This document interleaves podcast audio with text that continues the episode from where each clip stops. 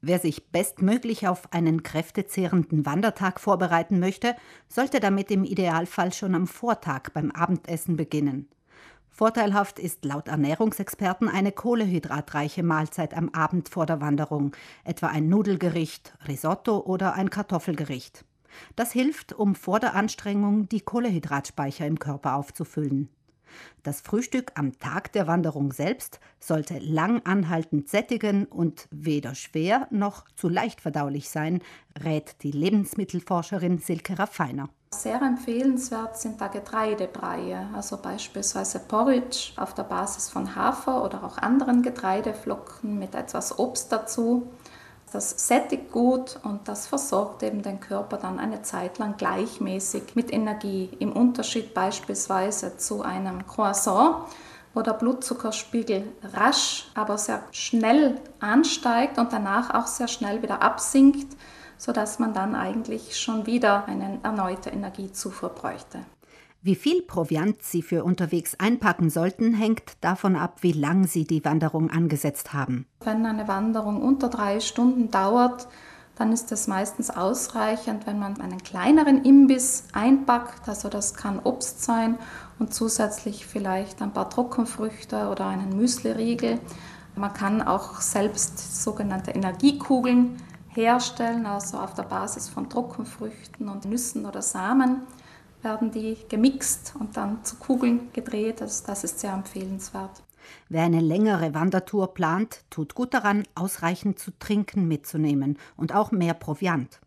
Am einfachsten zubereitet und daher auch am häufigsten ist ein belegtes Brot. Ich würde empfehlen, anstatt einer Wurstsemmel oder eines Speckbrots einfach darauf achten, dass es vielleicht ein Vollkornbrot ist dass man Käse und auch ein bisschen Gemüse hineinlegt in das Brot oder zumindest Gemüse auch noch extra dazu packt.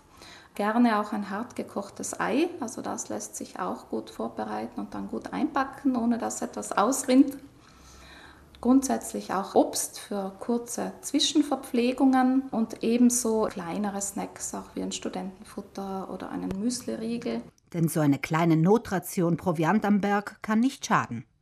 Wer dicht schließende Behälter besitzt, kann statt eines belegten Brots auch andere Speisen in den Rucksack packen, wie Nudel- oder Reissalat, Couscous oder Kartoffelsalat. Ideal ist es, wenn man wiederverwendbare Pausenboxen oder Proviantdosen verwendet man kann da belegte Brote, Obst und anderen Proviant generell ohne zusätzliche weitere Verpackung hineinlegen und verschließen.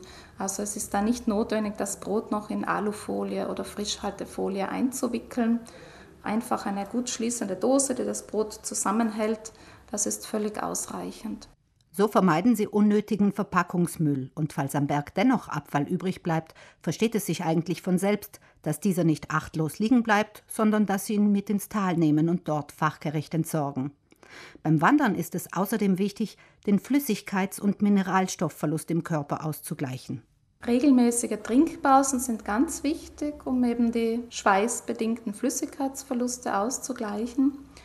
Für kürzere Wanderungen kann das auch gerne nur Wasser sein oder ein ungesüßter Tee, ein stark verdünnter Fruchtsaft oder Sirup. Bei längeren Wanderungen ist es empfehlenswert, wirklich auch bei den Getränken zu schauen, dass dem Körper Mineralstoffe und Kohlenhydrate zugeführt werden. Und da kann man sich sogenannte isotonische Getränke auch selbst herstellen auf der Grundlage von einfachen Zutaten. Ein solches isotonisches Getränk können Sie vor dem Aufbrechen zu Hause zubereiten. Sie brauchen dafür einen Messbecher, der einen Liter Flüssigkeit fasst.